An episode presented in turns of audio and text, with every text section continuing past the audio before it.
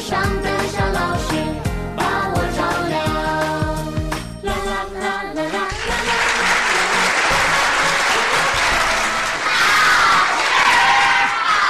现在是王老师在线坐诊时间。但要山东可可妈的问题，这个孩子的扁桃体腺样体中耳炎，上星期远程问诊说脾脾阴虚脾虚方子是滋阴补脾开窍，手法要多久？现在孩子不大盗汗了，晨起咳嗽少了，还是鼻塞。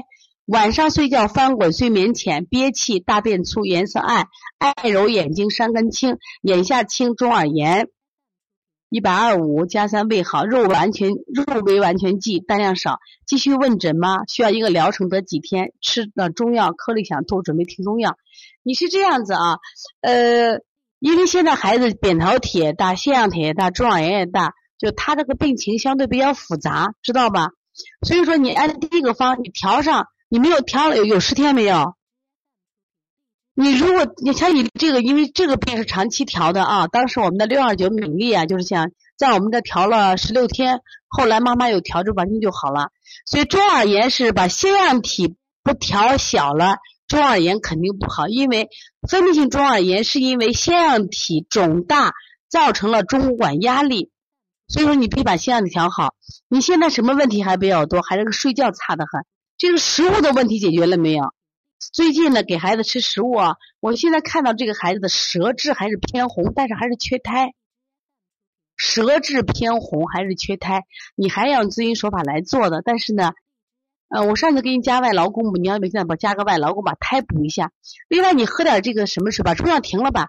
你把那个麦冬十壶喝上，喝上就那十壶水喝上，把那个胃阴给滋一下，非常重要的啊，把胃阴子一下。你这要坚持做的啊，没肌肉，谁让要肌肉呢啊？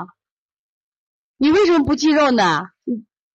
可可妈，我跟你说一句话啊，病人不忌口，累断医生手。这个米粒妈给他说一下，米粒妈六二九，米粒妈刚好出在在听课了，她的孩子就是从中耳炎在上海啊，没办法，后来练巴金康来推拿的。你看妈妈可听话了，对，加外劳宫是可以补胎的啊。你一定要忌口，你怎么不忌肉呢嘛？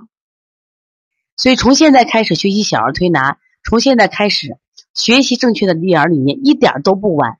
也希望我们今天听课的妈妈能把我们所有的知识，通过自己的学习，通过自己的分享，让更多的妈妈了解，走进邦尼康小儿推拿，走进邦尼康的课堂，让我们获得正确的育儿理念。骑马说声。